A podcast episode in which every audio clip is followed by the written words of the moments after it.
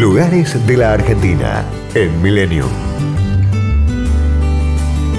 Saltos del Moconá es uno de los grandes paisajes de la provincia de Misiones, producto de una falla geológica sobre el río Uruguay. Conforma un espectáculo único en el mundo.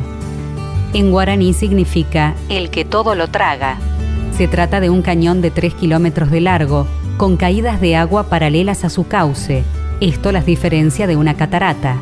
La altura puede llegar a los 10 metros, dependiendo de las represas hidroeléctricas río arriba. La reserva fue creada en 1967, luego de que Juan Alberto Harriet, propietario del terreno, donara esas mil hectáreas.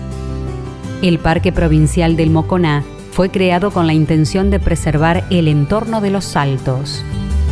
Se puede optar por realizar la excursión en lancha, que permite hacer un recorrido a lo largo de toda la formación, pasando bien cerca o incluso debajo de la caída del agua.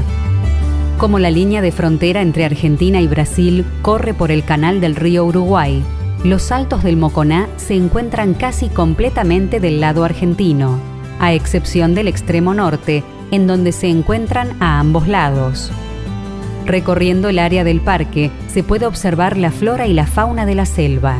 Árboles, arbustos, lianas, enredaderas y plantas, junto a mamíferos, aves, reptiles, en un equilibrio natural.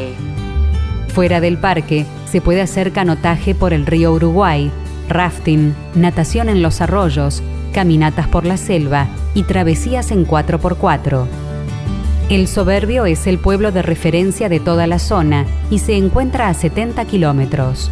Cuenta con buena infraestructura de servicio y es la mejor opción para pasar la noche antes de la excursión al parque.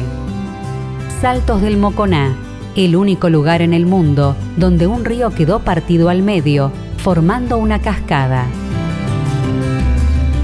Destinos, culturas y valores. Lugares de la Argentina en Millennium. Podcast Millennium.